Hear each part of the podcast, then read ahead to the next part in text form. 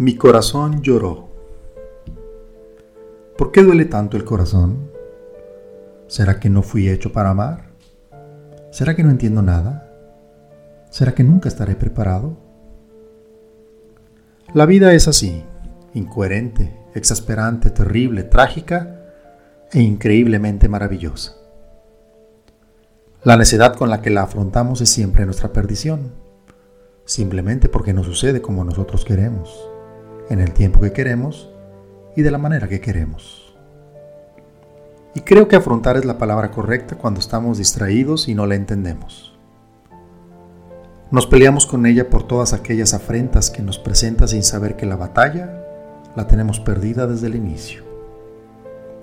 No hay manera de ganar nunca no desde nuestra cerrazón de querer tener el control. Toma el control de tu vida.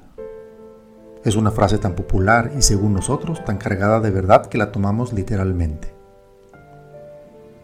Queremos a toda costa tener el control de lo que nos pasa, de todo lo que debería de suceder por lógica o por necedad. Vivir así se convierte en una lucha constante contra todo y contra todos. Yo no me rindo. Esa es la verdad. No me rindo porque es de débiles hacerlo, porque en mi sistema de creencias no está contemplado que yo pierda alguna vez.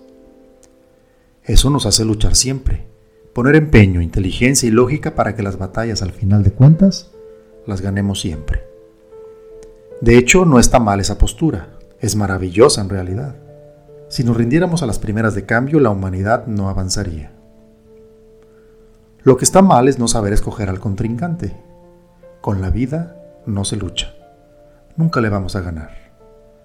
A la vida no se le enfrenta porque no somos rival para ella y siempre saldremos derrotados. La vida solo sucede. Las consecuencias de luchar contra la vida son muy duras. Normalmente nos rompe el corazón. Lo hace mil pedazos para que aprendamos a reconstruirlo con sabiduría, paciencia y amor. Mi corazón llora cada vez que la vida me enseña por las malas y no me gusta llorar.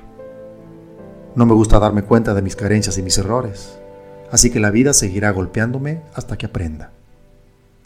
Y me romperá el corazón en más partes cada vez para que me cueste más trabajo repararlo. Eso es aprendizaje. Aprendamos a disfrutar la vida, a sentirla, a vivirla, a entender que solo somos unos seres conscientes de tener un regalo inmenso otorgado por Dios para hacer con Él lo que nosotros decidamos. Mi corazón lloró, sí, pero solo por un momento. Y la vida continúa.